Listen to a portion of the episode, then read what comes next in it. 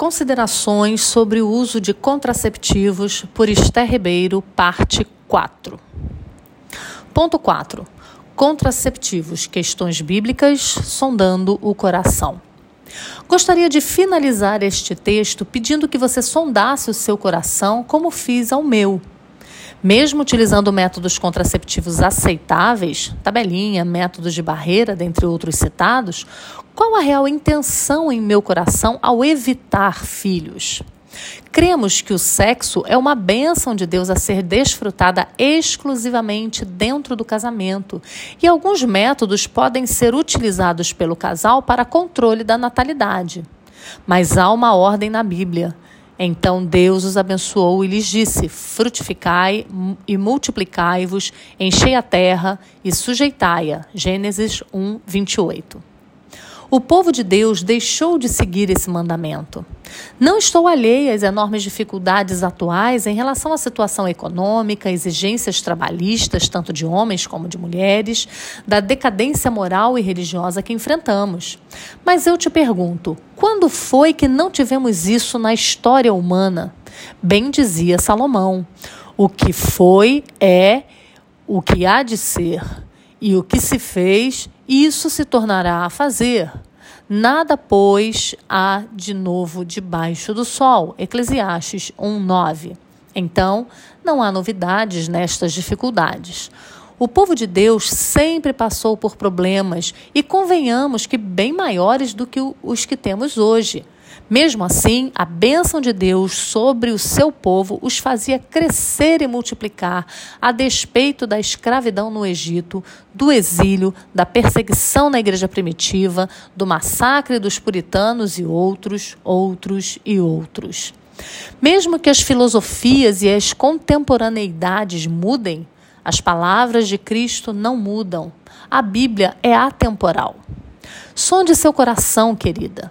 Seus planos são exalar a glória de Deus em primeiro lugar?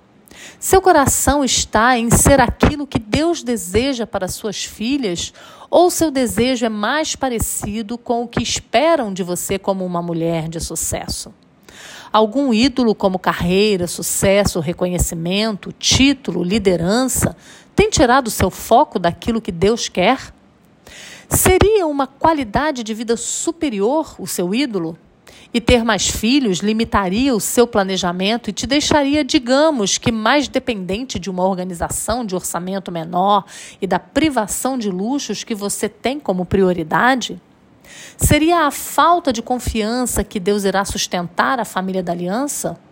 Eu entendo que a Escritura não proíbe explicitamente ou trata diretamente a questão da contracepção, mas podemos aplicar a primeira pergunta do catecismo para nortear o nosso objetivo de vida e sondar continuamente o nosso coração. Qual é o fim principal do homem? O fim principal do homem é glorificar a Deus e gozá-lo para sempre. Nosso objetivo em evitar filhos é santo ou mundano? Glorifica a Deus ou objetiva a nossa própria glória e prazer? Entendo que nosso coração, fábrica de ídolos, também pode, inclusive, fazer de nossos filhos ou do desejo em tê-los um ídolo, e isso deve ser sondado constantemente por nós. A glória de Deus deve superar todo relacionamento e toda situação. Deus nos mostra a sua glória em Sua palavra. É lá que precisamos fixar nossos olhos, porque o que cremos a respeito de Deus vai determinar como vivemos. Susan Hunt. Conclusão. Por fim, após conhecer um pouco sobre, sobre embriologia e sobre métodos contraceptivos, te convido a refletir sobre o real motivo de usá-los e a reavaliá-los em sua vida. Há diversos métodos que podem ser usados por nós, mulheres cristãs, para que desfrutemos a sexualidade em nosso casamento de forma mais santa, piedosa e satisfatória. Procure conhecer seu ciclo menstrual, avaliar sua temperatura corporal, associe um método de barreira se necessário. Há muita literatura disponível a ser buscada.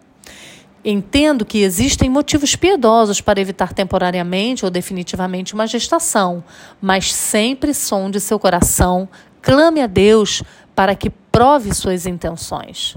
Os filhos são herança do Senhor, devem ser desejados por um casal verdadeiramente cristão. Não rejeite por motivos levianos a herança do Senhor para você e seu esposo. Herança do Senhor são os filhos, o fruto do ventre, o seu galardão. Como flechas na mão do guerreiro, assim os filhos da mocidade. Feliz o homem que enche deles a sua aljava. Não será envergonhado quando pleitear com os inimigos à porta. Salmo 127, 3 a 5. Que Cristo nos dê graça e sabedoria. Este e outros textos você poderá ler em nosso blog mulherespiedosas.com.br.